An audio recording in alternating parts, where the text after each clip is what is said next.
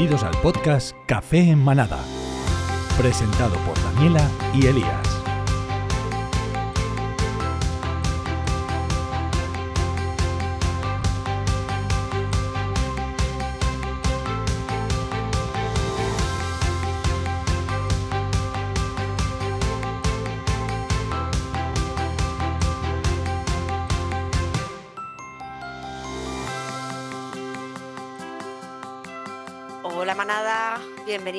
Día más y gracias por estar ahí. Hola Elías, ¿qué tal? Hola, muy buenas. Pues muy bien, aquí ya con ganas de empezar otra, otro, otro episodio más que hacía unas semanitas que no podíamos grabar por circunstancias. Sí, ¿eh? Y, ostras, teníamos ganas, ¿eh? Teníamos muchas Sí, lo ganas. echábamos de menos. La verdad es que sí. Los viernes se notan, se Sí, notan cuando hemos- falta el podcast. Claro, hemos estado en algún streaming sin grabar podcast. Nos lo pasamos muy bien porque con nuestra comunidad nos lo pasamos súper bien, pero, pero se echaba de menos grabar. Esa, ese, esas mariposillas en el estómago Sí. cuando grabas, ¿eh? para que quede todo bien, pues eso, eso mola. Está guay. Sí, esa energía me, me gusta. Sí. Bueno, pues Vamos a recordar, sí, Sí. vamos a recordar a la gente que nos podéis seguir eh, en redes, ¿vale? Si nos buscáis como Café en Manada, todo junto, estamos en Facebook y en Instagram. Y que podéis escuchar nuestros podcasts como siempre en Spotify, en Google Podcast, en Evox y en Anchor FM. Y que cada 15 días más o menos solemos grabar eh, un nuevo episodio en Twitch, porque también eh, hay que decir que todo esto lo grabamos en directo en Twitch y nos podéis buscar como Café en Manada todo junto también y podéis interactuar con nosotros en el chat. Nos lo pasamos muy bien, lo estábamos comentando antes de empezar a grabar. Aquí en Twitch nos lo pasamos muy bien. Ahí se ven las tripas del, del podcast y, y- y es donde hablamos de todo y discutimos las secciones antes de empezar.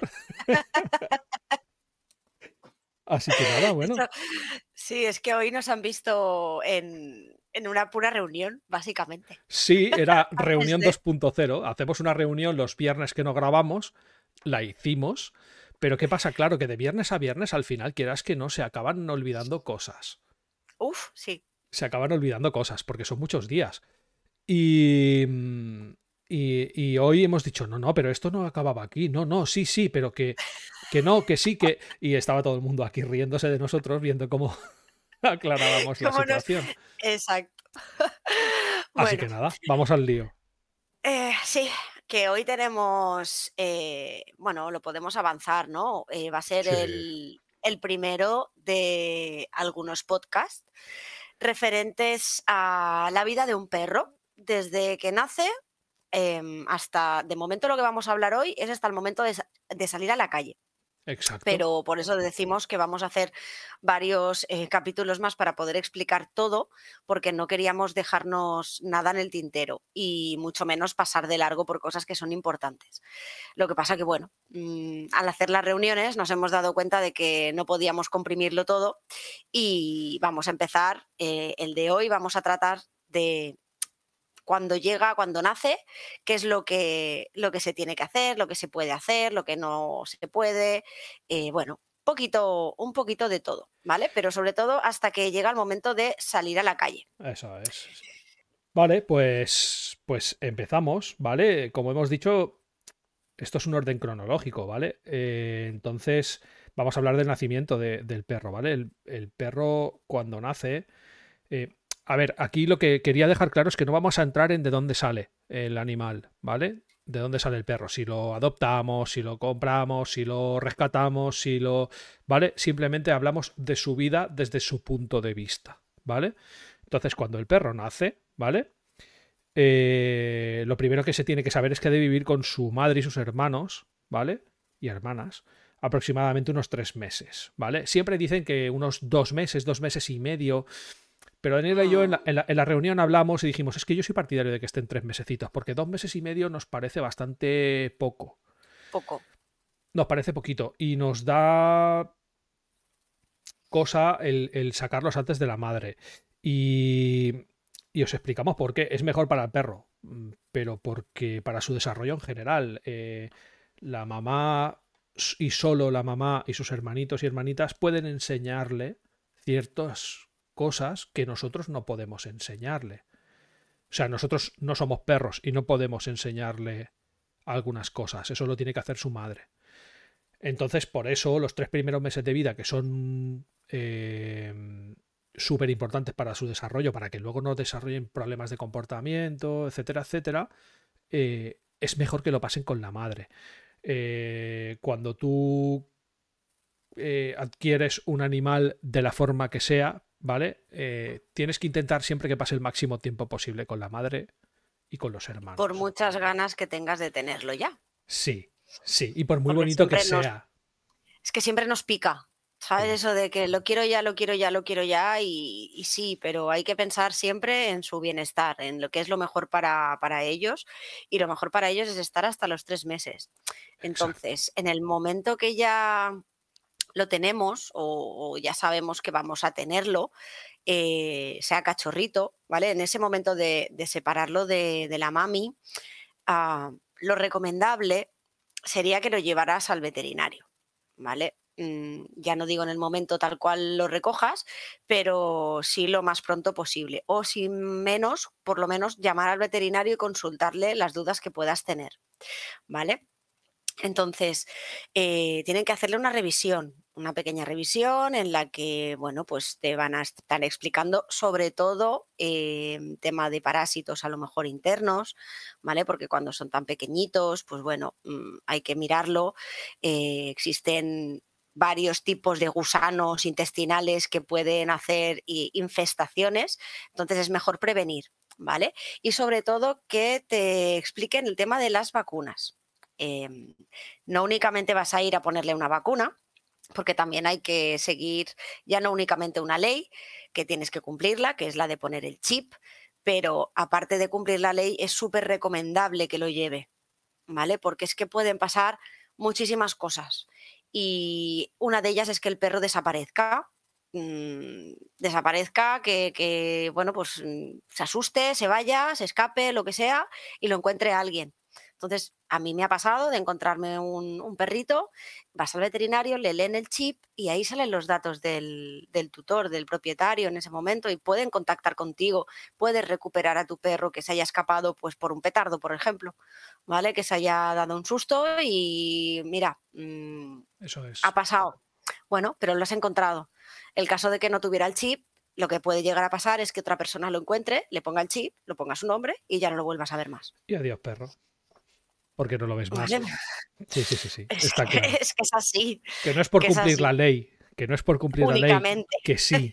Exacto, que no es por cumplir la ley que sí, sino que además es súper importante para el animal, porque en caso de que se escape, se pierda o lo que sea, lo primero que hacen los, eh, los agentes de la ley cuando lo recogen es, ya tienen un lector ya tienen un lector. Si no van a, lo llevas al veterinario en un momento, le pasan el chip que no te van a cobrar nada, se lo pasan, miran de quién es y llaman por teléfono, ¿vale?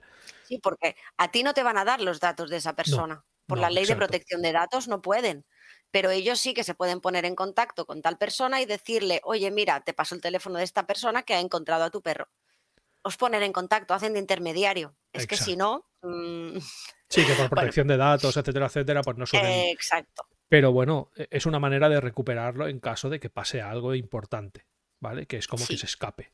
Y que legalmente la única manera reconocible de saber que el perro es tuyo es teniendo el chip y eh, teniendo los papeles en regla del animal, que lo tienes que censar y todo eso. Pero bueno, sobre todo, lo más importante es ponerle el chip y seguir los pasos que te diga el veterinario para que ese perro sea legalmente tuyo.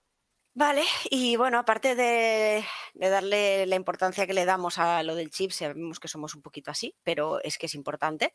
Eh, el tema de las desparasitaciones, eh, muchos os preguntaréis, ¿vale? ¿Y el tema de las pulguitas? ¿Se le puede poner algo cuando tiene tres meses? No, eh, no es momento de ponerle nada todavía. Son muy pequeños y muchas de, estas, de estos productos le pueden producir, producir eh, alergias, irritaciones en la piel, eh, no tienen todavía la dermis acabada de formar, entonces tienen muchas cosas que están en proceso de, si tú le pones algún tipo de químico que le pueda hacer daño, pues tienes que esperar.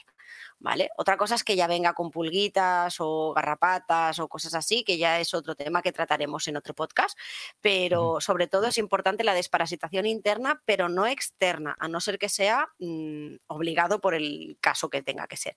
Exacto, que siempre decidirá el veterinario. ¿Vale? Eso es. Que de ahí lo que decíamos de ir al veterinario como mínimo llamarlo para saber qué pasos seguir, ¿vale? Bueno, con la primera vacuna, porque hay que ponerle, empezar a ponerle las vacunas al animal y el veterinario dirá eh, en, qué, en qué momento se le ha de poner cada una, ¿vale? Eh, queremos recalcar, sobre todo que con la primera vacuna no se puede eh, salir a la calle con el animal. Y lo voy a decir entre comillas, ¿vale? Todo el mundo dice que no se puede salir si no tiene todas las vacunas. Sí que se puede, pero lo puedes llevar en brazos. Lo puedes llevar en una mochila. Lo puedes llevar en, algo parecido, ¿vale? Lo importante de que no salga a la calle es porque no puede oler ni pipis ni cacas, eh, que no se relacione con animales que no conoces porque no sabes eh, si tiene las vacunas en regla, si no tiene las vacunas en regla, si está desparasitado, si no lo está, si el, si el cachorro puede acabar teniendo un problema infeccioso o cualquier otra cosa por culpa de sacarlo demasiado pronto a la calle y dejarlo que huela todos los pipis y las cacas y todo esto. Entonces, puede coger muchas enfermedades. Y el problema de eso es que eh, no está protegido todavía, porque hay más vacunas. ¿Vale? Entonces, es muy importante que salga. Esto tenerlo claro. El perro puede salir, pero en las condiciones que hemos dicho. Eh, pero, pero sobre todo que no huela pipis ni cacas ni nada de esto, ¿vale? Vale. Em, no poder salir a la calle no significa, o sea, no, no tener, pues eso, no sociabilizarse, que no esté eh, con los ruidos, con el entorno, ¿vale? Exacto. Eh, la segunda visita al veterinario, ¿vale? Toca la segunda vacuna. Entonces, seguramente que es lo que te volverán a decir, que no puede pisar la calle, ¿vale? Pisar la calle, pero mm, sí que puede estar en brazos, en una mochilita, ¿vale? Eh, ¿Qué pasa cuando lleva la segunda vacuna?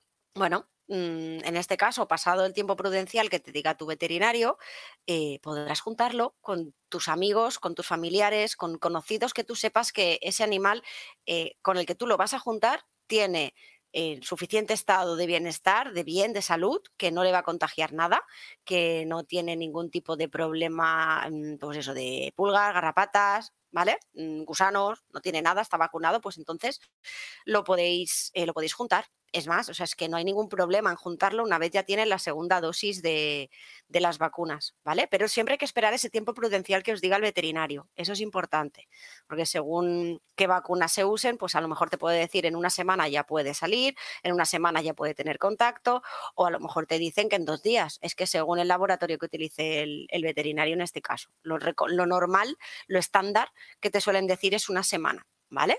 Pero bueno, lo importante es que una vez ya tengas esas dosis de vacunación, la segunda, tú estés seguro de con quien vayas a juntarlo eh, esté bien. Entonces, mm, yo tengo un cachorro, quedo con Elías, Elías tiene a sus perros, mm, conozco a Elías lo suficiente como para saber que lo tiene todo en regla. Entonces, sí, me junto con Elías y empiezo a juntar a mi cachorro con otros perros para que empiece también a sociabilizar con otros perros, no únicamente a olerles de lejos. Exacto. y, no, y no con cualquier perro sino aparte de la situación médica de ese perro, que sepamos que tiene que tener todas las vacunas en regla, que está desparasitado, etcétera, etcétera, pues que sea un perro amable, amigable, que pueda beneficiar a tu perro esa relación, ¿vale? Que no se puede juntar con cualquiera y menos con, con algún perro pues que tiene problemas de conducta. ¿Cómo lo sabes? Pues, pues bueno, sí, exacto. ¿Cómo lo sabes? Pues, pues, pues usando la lógica. Si tú ves que ese perro se pone demasiado nervioso cuando ve a otro, em, o que ladra, o que se pone a llorar, o que es muy intenso con ese animal. Yo, por ejemplo, eh, tengo uno de mis perros que es el perro perfecto para acercarse a cualquier cachorro. Eh, y no, no es dama, es Vlad. Vlad es un auténtico genio para las relaciones con, con, con otros perros, sin embargo, Ron, eh, que es más mayor, es muy intenso, muy enérgico, muy... con ansia de ir a saludar, a él le encantan los cachorros, pero hay veces que puede ser que no sea positivo, porque si el cachorro ve un pedazo de bicho de 33 kilos de color negro acercarse hacia él, tan rápido y tan intensamente, igual le puede dar miedo, ¿vale? Eh, claro, estamos hablando de que los, estos perros eh, están ahora en pleno desarrollo y en plena etapa de socialización que ya hablaremos en concreto sobre la etapa de socialización de, de, un perro, porque no es solamente ciertas semanas y luego ya no socializa ni aprende nada más, eso es mentira. Los perros aprenden durante toda su vida, pero sí que hay un periodo que es muy sensible y estamos en pleno periodo de socialización y es muy importante hacer hincapié en que salgan a la calle con la mochila, etcétera, etcétera, todo lo que hemos dicho, porque se tiene que acostumbrar a todos los sonidos, a todos los ruidos, a, personas, a, ¿vale? A un montón de cosas. Entonces es importante que se vaya relacionando con perros que nosotros sepamos que van a ser eh, una buena mm, influencia para, para, para el cachorro, ¿vale? Sí, porque si encima están en la época de ser una esponja, eh, es que basta que lo juntes con, pues eso, con el chulillo de turno, ¿no? Imagínate. Eh, y ala. te, viene, te viene el cachorro ahí, tú lo ves con, esos andares de, chuleta, míralo, y lo ves tan pequeñín y dices, mira, qué gracioso. Pues de gracioso a veces, eh, pues no lo tienen, porque han cogido algo que no deberían haber aprendido. Así que aseguraros sobre todo, muy importante, de con quién lo juntéis en esta etapa.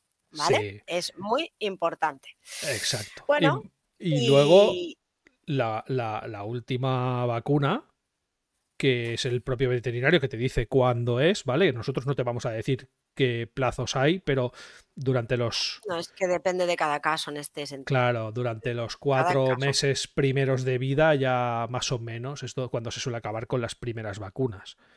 Porque entre vacuna y vacuna suele haber repetimos, según el caso, según el veterinario, pero suelen haber o dejar unas dos semanitas de margen entre una y otra y ven cómo evoluciona, porque hay veces que también pueden hacer reacción. Exacto. Etcétera, etcétera. Por eso también se deja el tiempo prudencial entre una y otra.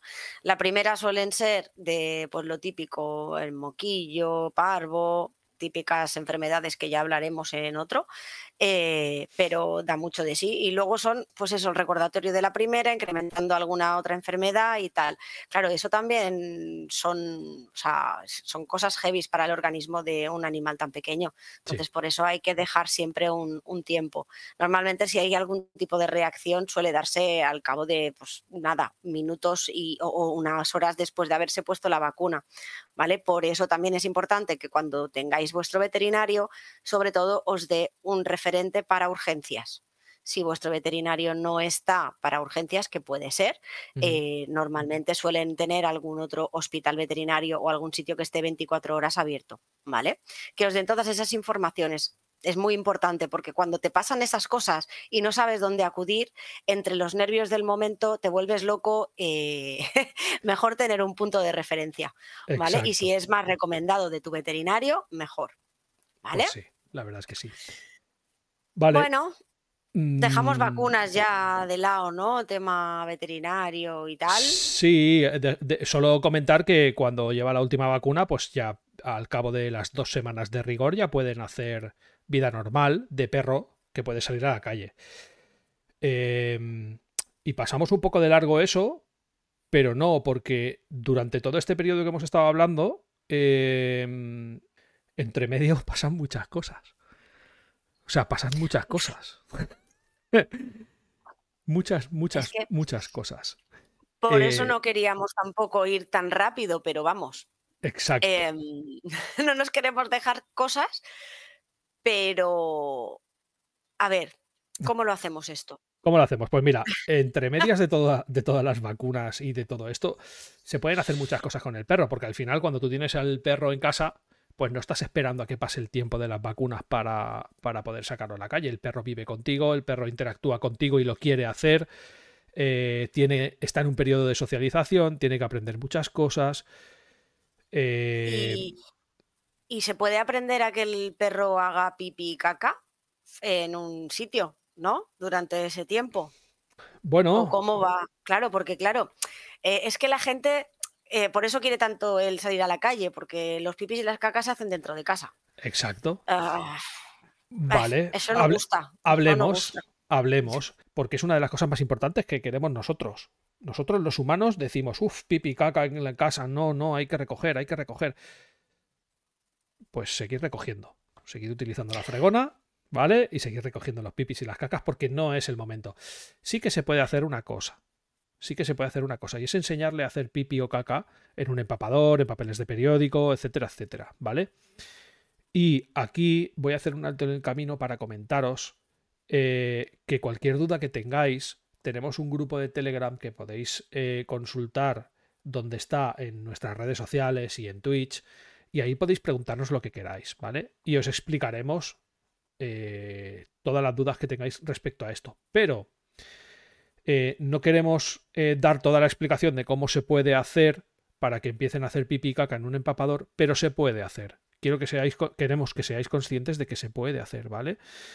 Em, primero a la Se educación puede de. y, y tú crees que nos, o sea, en vez de se puede, es un se debe enseñar a que hagan las cosas en una zona adecuada y si es en un empapador, luego van a tener esa ventaja para cuando toque salir a la calle.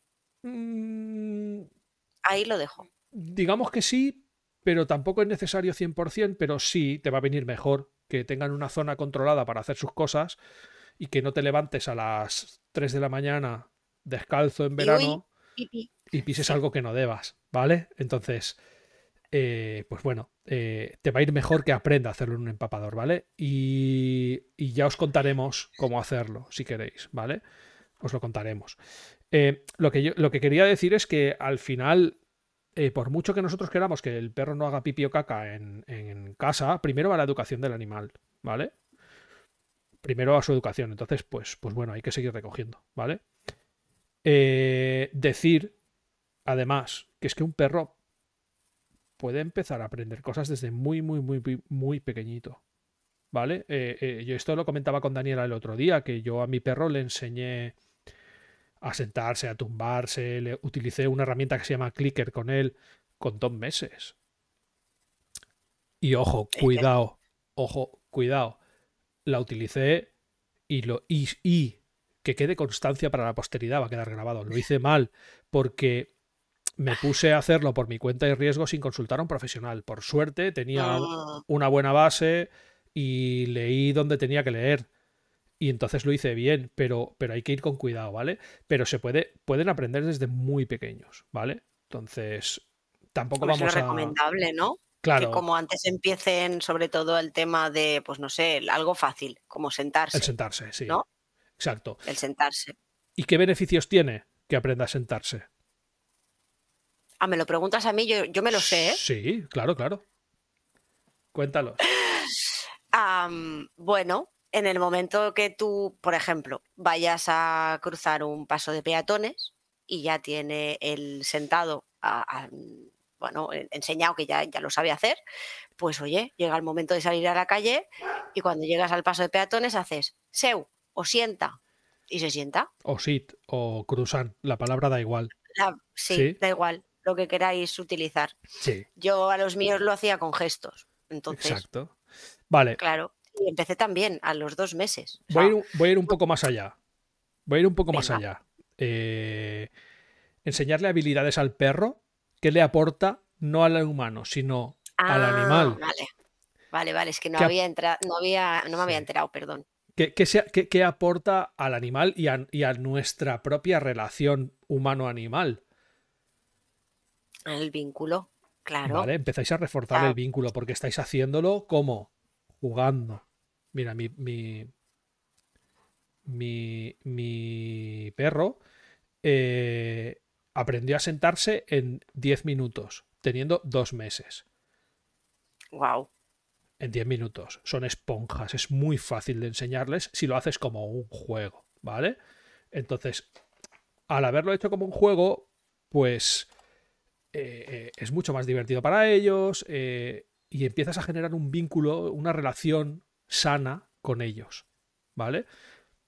Yo iba por ahí, pero luego evidentemente tiene lo que tú decías, muchos beneficios a nivel, pues, autocontrol, aprenden a autocontrolarse, que eso es muy importante en un cachorro, que se siente y se quede quieto esperando a, a qué, pues para un cachorro es muy difícil. Sí. Es muy complicado, pero al final, pues, oye, luego le viene muy bien para quedarse parado en un paso de cebra, lo que tú decías, o esperar a algo. Y una pregunta que se me acaba de ocurrir. Sí. Em, todas estas eh, pequeñas cositas que vas dándole como educación, ¿no? sí. A, a nivel emocional, el tema de la autoestima, eso también les estás reforzando, les estás ayudando a que ellos tengan un trabajo que hacer, entre comillas, ¿no? Algo que aprender y es como que quieren siempre más. No es Sí. únicamente por el juego, ¿no? Yo creo que también es eso, que me lo Claro. paso bien con mi, con mi referente, con mi papi, con mi mami, ¿vale? Me lo paso muy bien, pero además yo me siento bien. Sí.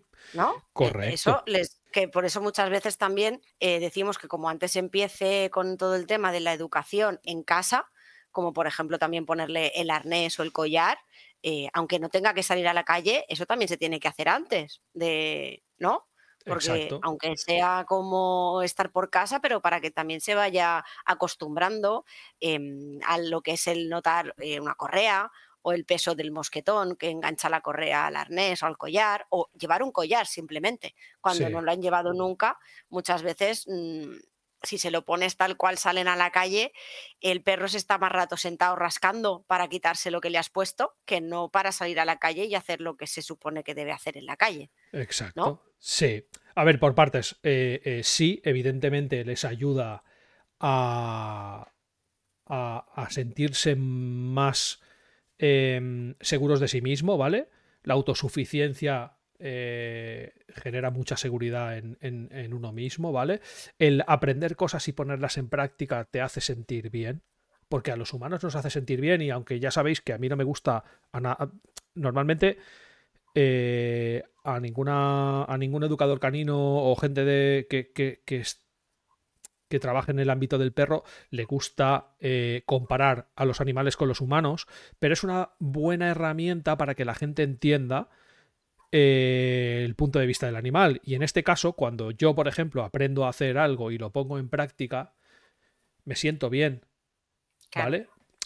Me siento bien, lo, lo, lo, lo paso bien haciéndolo y me siento realizado, todo eso te genera una autoestima, te genera, ¿vale? O sea que respondiendo a esa pregunta, por supuesto es súper importante hacerlo y además eh, genera ese bienestar en el animal que le da mucha seguridad en sí mismo. Contra antes empieces a hacer cosas con él, repetimos, que sean un juego, ¿vale? Que sean un juego, em, mejor va a estar el animal.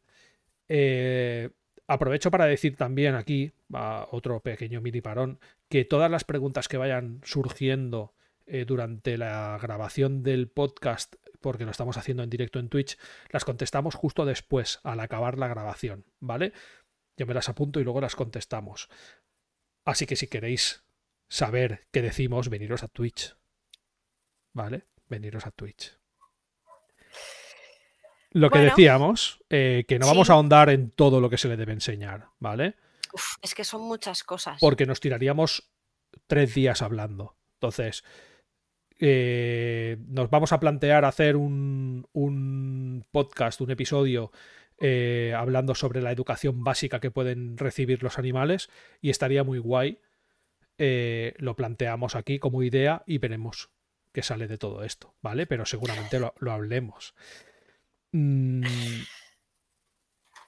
Bueno, aquí hay una cosa muy, muy, muy importante que no he dicho, ¿vale? Y es que cuando le estemos enseñando todo esto, es que tiene que ser un juego y que no puedes ser un sargento, ¿vale?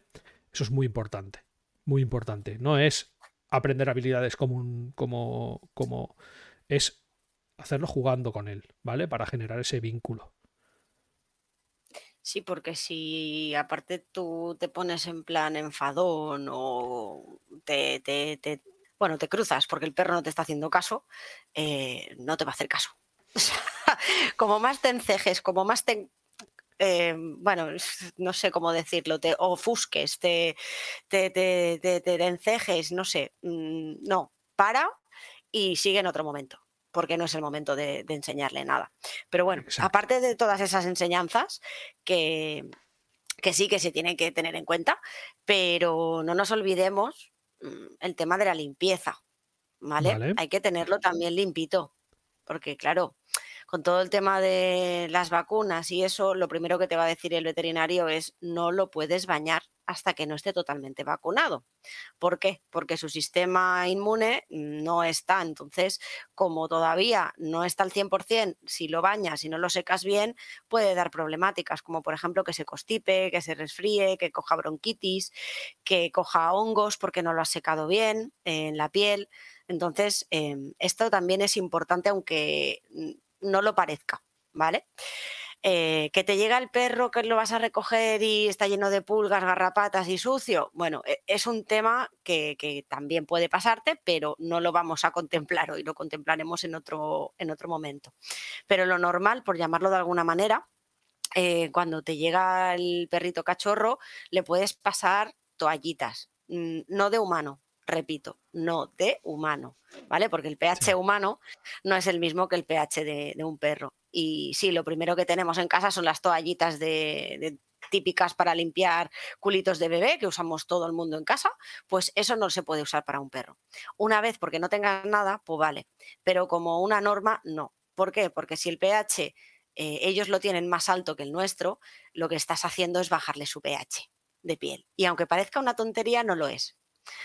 derivaría en muchos problemas dérmicos. Yo tengo una pregunta, tengo una pregunta que no está apuntada en el, en el, en el guion, porque todo el mundo habla del pH, de la piel, etcétera, etcétera, pero tú me puedes explicar más o menos, sin ahondar en detalles eh, técnicos, qué es el pH y por qué hay que cuidarlo. Yo no lo sé. Vale. Si no lo sabes. vale. Si no lo, no, me has matado en el sentido de que no ahonde mucho en el tema. Porque, ah, bueno, pues ahonda, ahonda. Si, si lo sabes y puedes ahondar, ahonda. Algo simple, ¿vale? O sea, mm, eh, tener un, un pH en el nivel que se tiene que tener es tener la piel sana, equilibrada. Vale. ¿Vale? Para decirlo llanamente y no meternos más en materia de 7.5 o 6.5 o 5, porque estas cosas ya no voy a entrar. Claro, pues se, mide. En otro, sí. Se mide, ¿no? en otro capítulo sí. Claro, pero se, mide y tiene, tiene ciertas medidas eh, y, para cada ser vivo debe tener unas diferentes, entiendo. Y para los perros, Exacto. ¿para todos los perros tienen el mismo nivel o hay diferencias? Según normal, lo que es el estándar normal, por llamarlo de alguna manera, eh, se suele hablar de un estándar. Pero hay ciertas razas que, por ejemplo, son predispuestas a tenerlo un poquito más elevado. ¿Vale? Eh, por ejemplo, un perro de aguas es un 7,5, 7.5. Vale. vale. Un perro, no sé, un mil leches, por llamarlo de alguna manera, de mezcla de cruces, de cruces, de cruces, pues un 6,5. Eh, claro, en esta franja nos movemos. ¿vale? También dependerá, sobre todo, el tema genético. Es muy importante, porque ya no es algo estándar que tú digas, ¿ves por qué no me quería ahondar? Porque es que al final me acabo liando. Tira, tira, porque yo creo que es importante también. Pues lo más importante es el tema genético. Si no gusta, pero al final tienes que compararlo con el ser humano para que me comprendáis. ¿Vale? Si mis padres o mis abuelos han tenido una enfermedad cutánea, lo más probable es que genéticamente eh, tenga más predisposición a tener ese tipo de enfermedad. Pues en los animales pasa exactamente igual. Si el problema cuál es, que los humanos sí que podemos tener ese contacto o podemos tener esas averiguaciones de qué tipo de enfermedades se han podido tener nuestros antecesores, pero en un animal que, por ejemplo, es adoptado, tú no sabes de dónde viene ni de quién eran sus padres ni sus abuelos. Entonces, estas alteraciones dérmicas pues salen a lo largo de, la vida. Y, y, ostras, es que, es que me salen. con otras cosas. Es que me salen tantas preguntas. Es que me salen tantas preguntas porque, porque, claro, y puedes saber exactamente qué nivel sería el recomendable. ¿Hay algún tipo de medición? O sea. Eso, un dermatólogo, un veterinario dermatólogo sí que lo puede, lo puede mirar. Porque muchas veces nos... Eh, a ver, lo que es muy importante, sobre todo, eh, si queréis lavar a vuestro perro, es que miréis que sea un pH neutro. Es decir, será su pH de, lo que es el estándar, ¿vale? pH neutro, eso significa que no le va a alterar el pH, que no le va a hacer daño a la piel, porque al fin y al cabo eso es lo importante, que no le haga daño a la piel. Si tú coges el fregaplatos, el jabón de fregar los platos y lavas a tu perro, pues por una vez no le va a pasar nada. Pero si lo haces repetidamente, al final lo que estás haciendo es cambiarle el pH de la piel. Y eso es por los productos que tiene ese jabón, ¿no? Exacto, porque no está pensado para una piel de un animal con un pH más elevado que el del ser humano, sino que está pensado para un ser humano. Si el ser humano tiene el nivel de pH en un 5 o un 5,5 y tú le estás poniendo a eso, a un perro, le estás intentando bajar dos niveles el pH, que bajarle, no es porque se cataloguen por puntos o no puntos, pero el, el tema es ese, si tú le estás alterando ese pH de su piel, le estás alterando en lo que es el, punto de normalidad. Entonces es cuando se vuelven locos, la piel se vuelve loca, la, dermis, las células se vuelven locas. y es cuando empiezan, pues, exacto, empiezan los granitos, empiezan los, estos cabecitas blancas que dices, uy, a ver qué es esto. Pues mira, por tocar sale pus, anda, vaya, ahora le he dejado el poro abierto, ostras, un poro abierto se puede infectar. Eh, y de eso em, nos tenemos que ir al veterinario que nos dé antibiótico, pomada, etcétera.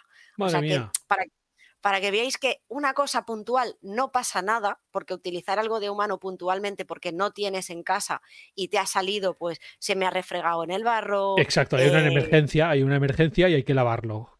¿Qué hacemos? pues mira, te diré, si emergencia número uno, la top, ¿vale? Mi perro se ha refregado en una caca. Eh, sí, eso es, a eso me refería. Y, no es una caca de perro, precisamente donde se ha refregado. Vale, no entremos, no entremos demasiado en detalles, por favor. Pues este tipo de malos olores, lo primero que os voy a decir es coger, eh, no quiero decir marcas, pero es que va fenomenal, Fairy, el de toda la vida. Vale. ¿Y con, e, por qué? Porque eso arrastra, arrastra toda la porquería. Pero ¿qué es el problema? Que dejará el pelo seco, reseco, súper seco. Entonces, lo que hay que utilizar una vez hayas quitado eh, el problema número uno, ¿vale? El cagallón del refregón, pues tú eso, cuando ya lo hayas quitado con el Fairy, luego debes utilizar un champú hidratante. O incluso te diría que puedes utilizar hasta la mascarilla para hidratarle el pelo, ¿vale? Pero sobre todo... La de humano estamos hablando, claro.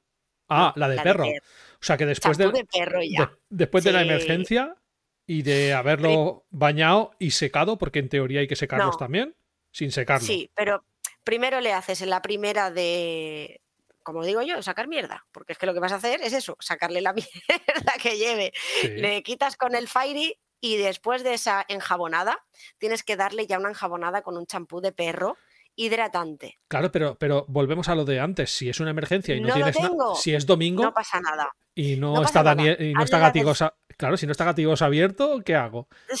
Bueno, primero yo tendría un WhatsApp con la foto seguramente de mira lo que me acaba de pasar. Exacto. Entonces, eh, directamente es lo que te voy a decir. Lávalo con Fairy y el lunes mm, hablamos. Vale. Y si no tienes, compras el champú hidratante y lo vuelves a bañar. No pasa nada que lo vuelvas a bañar. Pero tendrá que ser al día siguiente, claro. Claro, si te pillan domingo y no tienes champú, pues al día siguiente tienes que comprar uno hidratante, donde sea, pero hidratante pH neutro, eso es lo importante. Y lo vuelves a bañar, porque lo importante es que no estamos hablando de que lo estás lavando con un Fairy otra vez o con un jabón de lagarto o con un jabón de, de humano lo estás lavando con un jabón adecuado a su piel. Espera, de lagarto, de la marca lagarto, ¿eh? No un jabón de lagarto hecho con lagarto, ¿eh? sí, perdón, marca lagarto, correcto, sí, sí, no. es que eso también estaba, eh, antiguamente se les lavaba con ese tipo de jabones, entonces te puedes imaginar, ¿sabes? Eso levantaba hasta las costras de las pieles. Eh, entonces, bueno, por eso decía lo del jabón de lagarto, que no, no lo vas a lavar con un jabón que sea de humano repetidas veces, lo vas a lavar con un jabón que es adecuado a su piel, entonces como si lo lavas todos los días, no es problema. La cosmética, gracias al universo, ha mejorado muchísimo y ahora ya no son este tipo de jabones que sí que hacían que al fin y al cabo, si los lavas mucho con ese tipo de jabón, te cargues la piel. Pero cuando es una cosmética buena, no vale comprados en supermercados. Repito, cosmética buena, no supermercados. Mm, tienes que ir a tiendas especializadas y si puede ser una peluquería, mejor. Sí, básicamente porque, porque, igual, porque igual saben un poco más que los demás. Igual, ¿eh? Sí. Se me ocurre pensar que igual saben algo más. Sí, básicamente en una tienda de alimentación van a saber mucho más de alimentación, por mucho que tengan productos sobre cosmética y belleza, ¿vale? Porque, a ver, no deja de ser un establecimiento donde tienen que vender, pero mejor ir a un establecimiento especializado. Si quieres tema de peluquería, ves a una peluquería, ¿vale? Claro. Lo mejor, es lo mejor. Sí. Ni, ni supers, ni, ni bazares, porque también hay. Como el pienso, no hemos hablado de la alimentación y no está en Hoy el. hablaremos. Y no está en, el, en el guion. Ah, eh, em, entonces, eh, también es cierto, sin ahondar en esto, ¿vale? Eh, que bueno, que la, alimentación pues hay que comprarla en un sitio donde vendan alimentación para animales, no solo en el súper. Mm. Y aprovecho para decir que los piensos que venden en el súper no suelen ser los mejores ni mucho menos, y los piensos que suelen salir en la tele anunciados no suelen ser los mejores ni mucho menos, y cuando tenemos un cachorro es súper mega importante que la alimentación sea lo mejor posible, ¿vale? Y lo dejo en el aire porque esto lo tenemos que eh, hablar con alguien que sepa de verdad. El tema de la alimentación, que puede ser otro podcast, y la famosa dieta BARF, la dieta cruda, cocinada, el pienso. ¿Vale? Yo eh, eh. estoy ahí investigando, pero ya te traeré, ya buscaremos, no te preocupes. Pero sí, mejor que hable un. Si podemos encontrar un veterinario nutricionista, mejor. Es difícil, es muy difícil, pero bueno. mira, vamos a hacer aquí un pequeño inciso, va. Eh, que, me hace gracia contar. Sí, por favor. Yo soy mucho de hacer formaciones, ya lo sabes, que, estoy adicta a hacer masterclass de, muchos pros, ¿vale? Y en una de ellas eh, es una veterinaria pro BARF, ¿vale? En este caso, y nos habló, eh, hizo una super mega clase, una masterclass impresionante sobre piensos, ¿vale? Pero no sobre marcas para que tú supieras cuál era la mejor o la peor, no, no, sobre piensos de, o sea, formulación de piensos. Y hay una cosa muy curiosa y es que ella contó también como curiosidad que cuando estudió la carrera de veterinaria, en el momento de hacer nutrición, te enseñan nutrición de vacas, de ovejas, ¿no? de, de tema granja, Animales grandes, por llamarlos de alguna forma, te lo enseñan. Pero cuando tienen que darte la formación para pequeños animales domésticos catalogados como gatos y perros, te venía una súper famosa marca de pienso a dar la clase. Ay, Dios mío. Es decir, te venía alguien de marketing de esa marca a dar una clase. Ya está. Eso era la formación en nutrición para pequeños animales.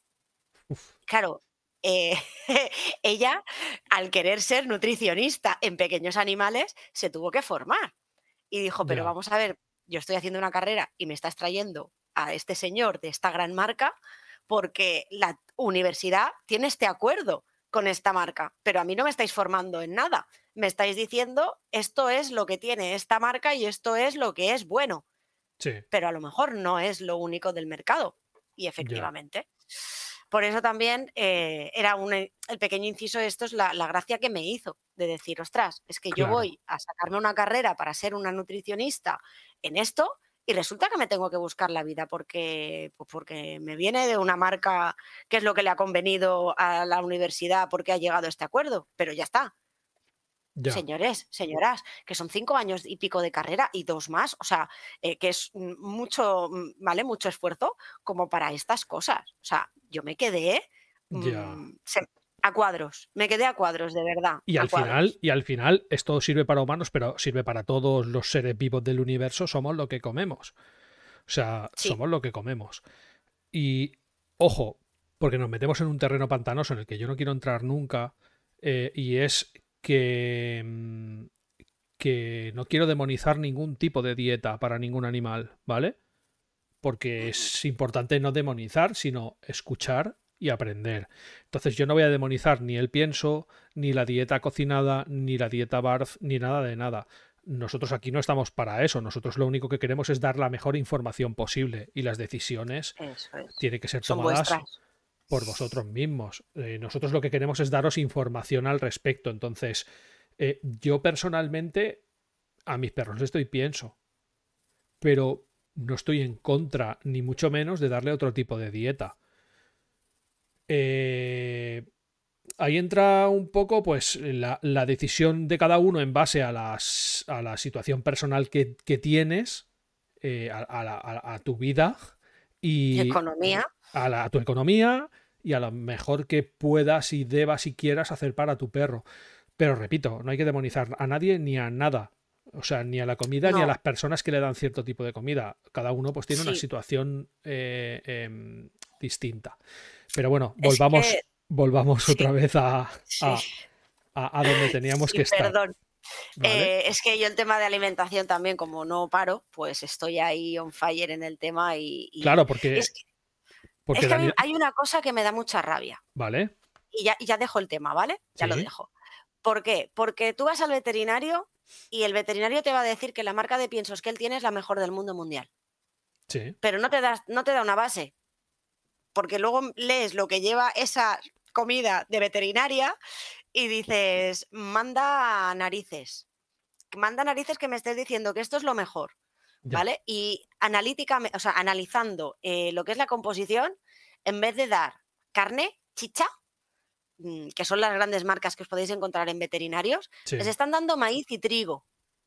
Claro. Eh Alimentados animales con maíz y trigo. Justo en el, claro, justo en el chat estaban comentando ese tema, que le estaban dando anima a, unos, a, sus gatos eh, eh, pienso y que le dejó de dar esa marca e intentó darle pienso sin cereales.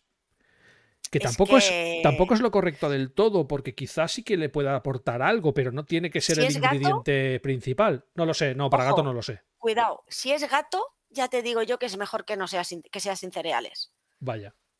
Porque es que son diferentes. Lo que, hace el, lo que hace el no saber. Lo que hace el no saber. O sea, yo sé que para los perros el ingrediente principal no tiene que ser el cereal, pero si, lo, si le aporta algo, no está mal. Arroz, sí. Maíz y trigo no les aporta absolutamente nada.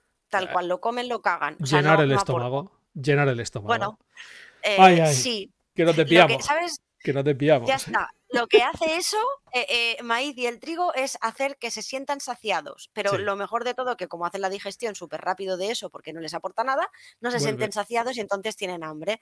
es eh, McDonald's, Kentucky, Burger King, o sea, es comida así, que tú comes, te sientes saciado X, X minutos, X horas, y luego tienes un hambre otra vez. Entonces, bueno, em, ya lo hablaremos, ¿vale? Que me nos despistamos. Pero sí, mm, es que estoy muy con el tema por eso, porque como tengo la tienda y yo en la tienda intento vender eh, ya no únicamente lo que se vende, porque ya os lo digo, yo no tengo marcas anunciadas por televisión, precisamente por eso, porque lo analizas y dices, pues no, pues esto no cal. Aparte que estas marcas precisamente tampoco es que estén ayudando mucho al pequeño comerciante, ¿vale? Están ayudando más pues a supermercados, eh, a grandes superficies, ¿vale? Entonces, pues no.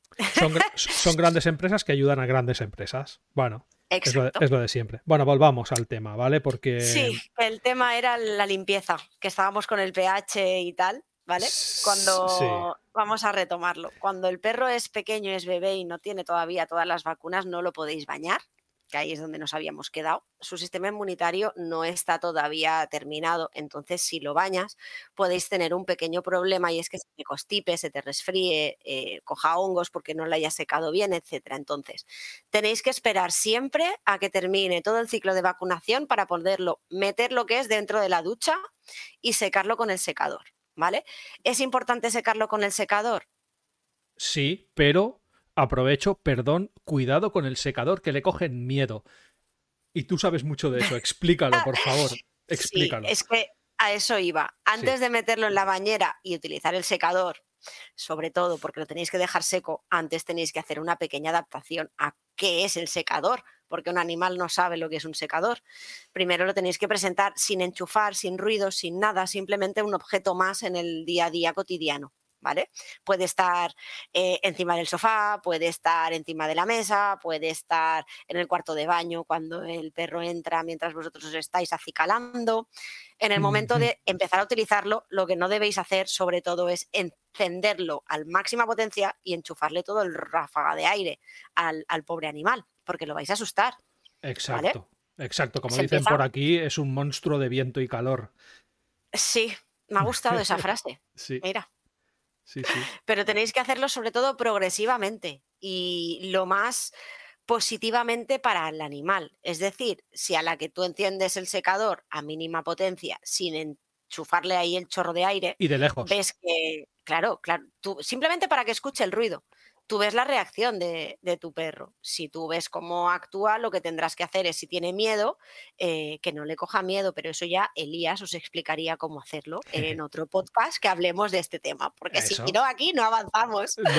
Pero bueno, sobre todo, eh, positivizar el secador, pero se debe utilizar aunque el animal tenga el pelo corto. Sí, secar con toalla y ya está, y me lo llevo a la calle eh, cuando es un cachorro, error. Error, porque aquí es donde vienen los primeros resfriados. Y, es que el perro no para de estornudar y de toser y se le cae el moco. Pues tate, ¿qué has hecho con el perro si lo has lavado y no lo has secado? Ah, es que hace calor. Ya, pero es que es un cachorro. Todavía no está e- es que el animal no te ha terminado de hacer.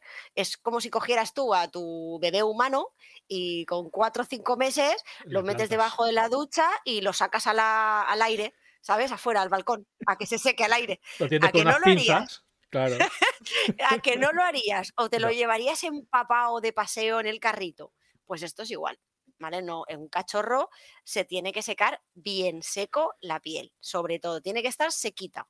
Y tenéis que ir mucho con cuidado con el tema de las orejas, que no le entre agua en las orejas. Pueden producir luego otitis, infección del canal auditivo, Sí. ¿vale? Se tiene que empezar desde cachorro a que no limpiar, pero sí a tocarle las orejas, a que se dejen manipular las orejas, sobre todo en animales que son de pelo largo, estas razas tipo schnauzers, que se les hace todo el tapón de oreja caída y se les hace todo el tapón eh, dentro de los pelos, como antes empecéis a ya no simplemente arrancarle, simplemente es meterle el dedito dentro, a, utilizar eh, el, pues eso, tocarle, ¿vale? Que sientan que no pasa nada, que es algo bueno. Ah, pues mira, me están tocando la oreja. Uy, no pasa nada, me dan un premio. Anda, mira qué guay. ¿Vale? Pues este tipo de cosas así, tanto en las orejas como con las patas delanteras, traseras, las uñas, las almohadillas. Cuando vengáis de los paseos del parque, cuando son cachorros, tenéis que mirarle entre las almohadillas, dentro de los deditos, porque muchas veces se les quedan allí piedrecitas o cositas del parque. Ahora que estamos en primavera, está empezando la temporada de espigas.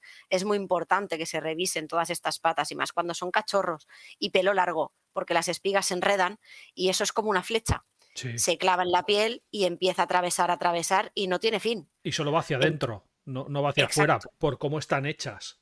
Es, es- es lo que dice ella, porque es, es tipo flecha, pero muchas a la vez y todas juntas. Sí. Y imaginaros que entra por la axila o por la pata. ¿Vale? Vamos a ponerlo por el interdigital de, del- entre los dos deditos. Se pone por ahí. Esto está permitido, eh, esto está permitido. Nosotros siempre vamos con mucho cuidado de los sonidos que, que suenan en el podcast, pero ha aparecido un, un perrete en, en- en la habitación de Daniela y esto se va a quedar, porque los perros aquí pueden pasar y pueden hacer lo que quieran. Ellos son los dueños del programa. Los animales en general, pero como nosotros solemos tener solo perros, sí, pues... Pero bueno, eh, pueden, pueden pasar, pueden pasar. a ver.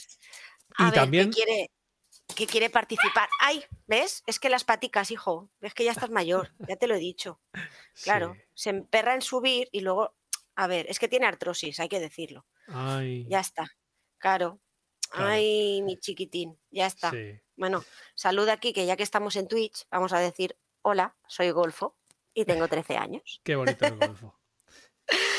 Oye, y una pues cosa, como- aparte de las, aparte de las espigas, hay una cosa que es muy, muy farragosa, que son una especie de, de bolitas con pinchitos Eso es que, horrible. que están en el césped. Ya empiezan a ver, ya empieza a ser temporada.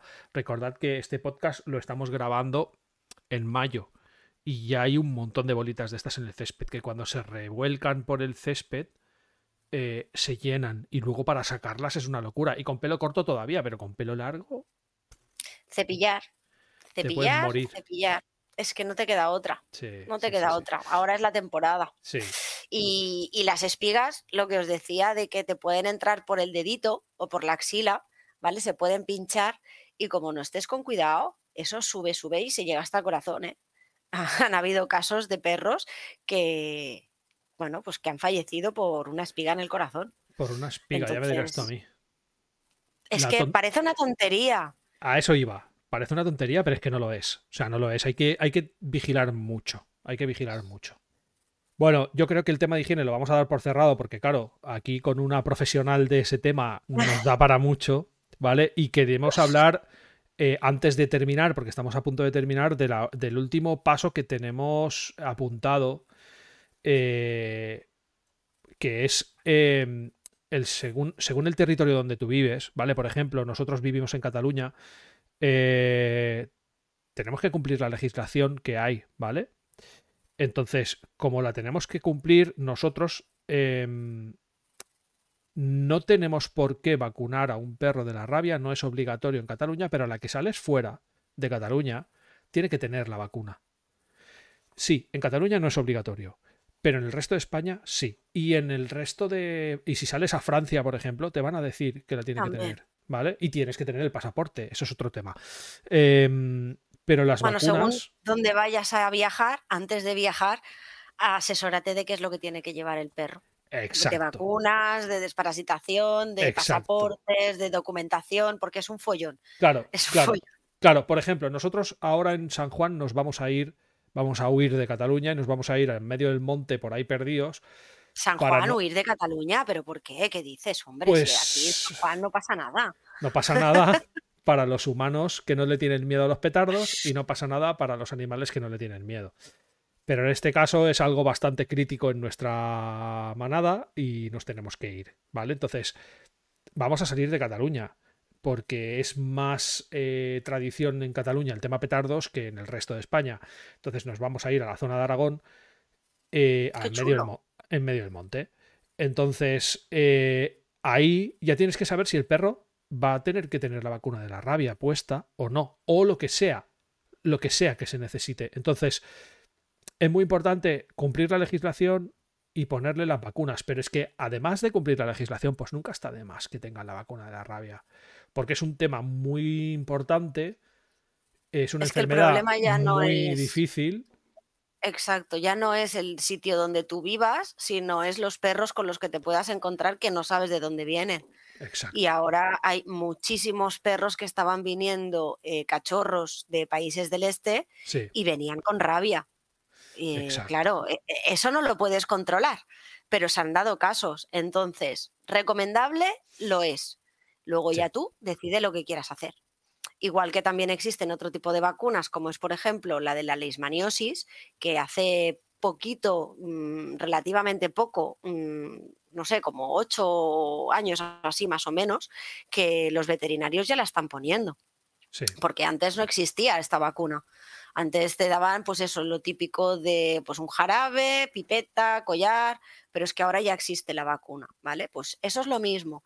Cada veterinario es un mundo, cada familia es un mundo y donde viváis, según eh, qué población sea, qué lugar sea, porque no de, bueno, para los aquellos que no sepáis lo que es la leishmaniosis, eh, vamos a hacer, hacer la comparativa con el ser humano, ¿vale? Sería como el VIH, ¿vale? SIDA. Eh, eh, ¿qué es lo que pasa? No tienen plaquetas, pierden glóbulos, pierden pues lo que les protege cuando tenemos eh, alguna heridita. ¿Qué te pasa? Perdón.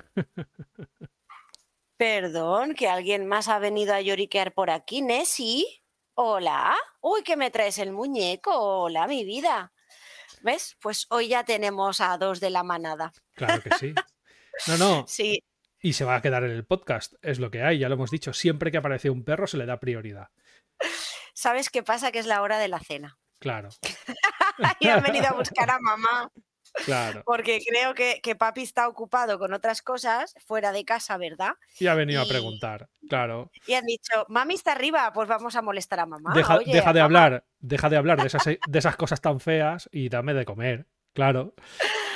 Bueno, pues lo que os decía de, la leishmaniosis, em, según la zona donde tú vivas vas a tener más probabilidades de que puedan o no eh, contraer esa enfermedad. ¿Cómo se transmite? Se, transmite, vamos a llamarlo mosquito, pero porque es lo más común, pero no es el típico mosquito que nos puede picar al ser humano. Es un mosquito microscópico que se le llama flebotomo. ¿Vale? Eh, digo microscópico porque no lo vais a ver a ojo humano, es imposible. Ni, ni, ni alguien que tenga muy buena visión lo puede ver, ¿vale? Pero están. Entonces, ¿dónde están? En cualquier lugar que puedan crearse mosquitos.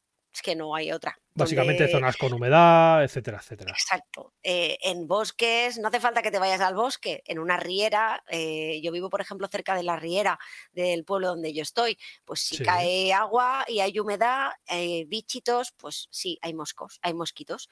Entonces, eh, ¿es recomendable? Sí. Luego tú haz lo que quieras.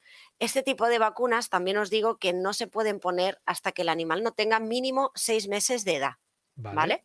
Eso es importante. No son las que, las que te ponen para poder salir a la calle, sino que esto ya es cuando ya es un poquito más mayor. Y que, no ¿Vale? es- Pero y lo que- queríamos. y que no es obligatorio, creo, en, en No. España no es obligatorio, pero volvemos a lo mismo, criterio veterinario. Si el veterinario te dice, creo que es importante que se la pongas, pues oye, Eso es. confiemos en, en el veterinario que es la persona responsable, la persona que sabe de este tema, también hay que decir que hay que llevarlo a un buen veterinario. Pero bueno, este es otro tema Sí, que se hablará en otro podcast, que, Sí. ¿vale? Por eso os decíamos que, que tenemos tantas cosas de las que hablar que se nos ha hecho corto. O sea, sí, porque ya hemos nos acabado. muchas cosas.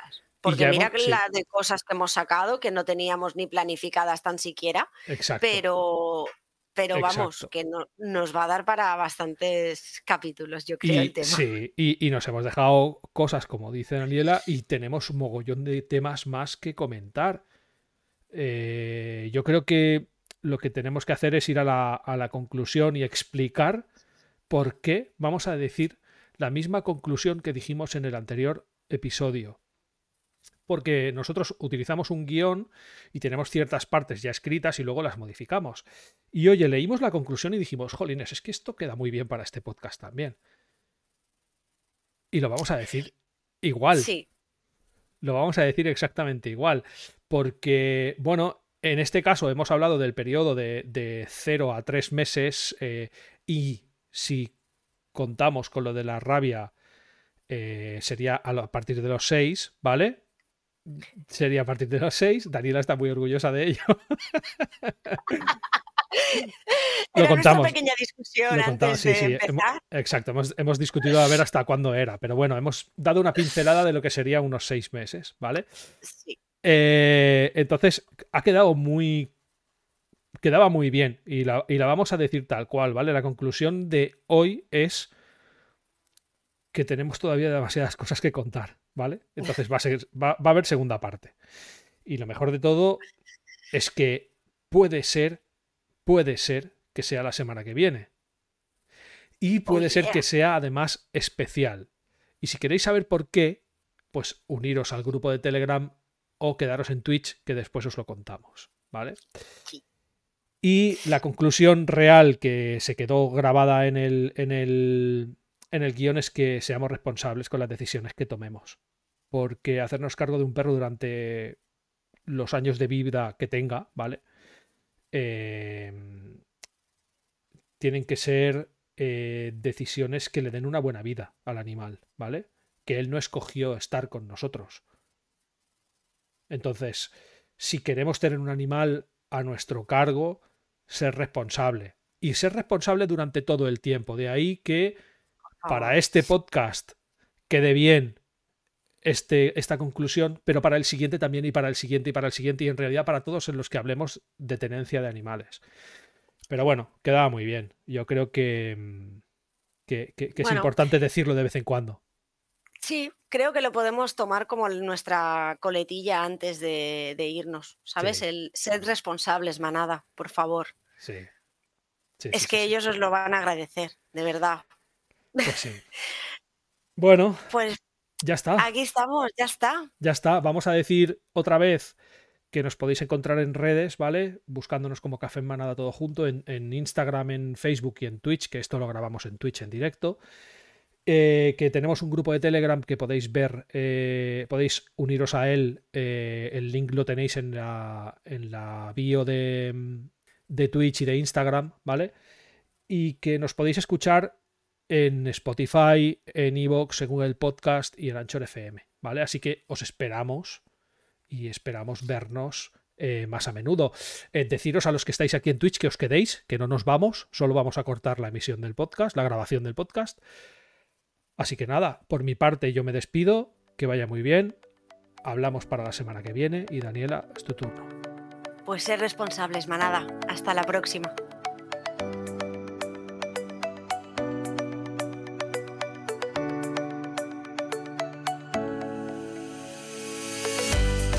Y hasta aquí, Café en Manada. Síguenos en nuestras redes sociales y Twitch para estar al día de nuevos episodios o directos.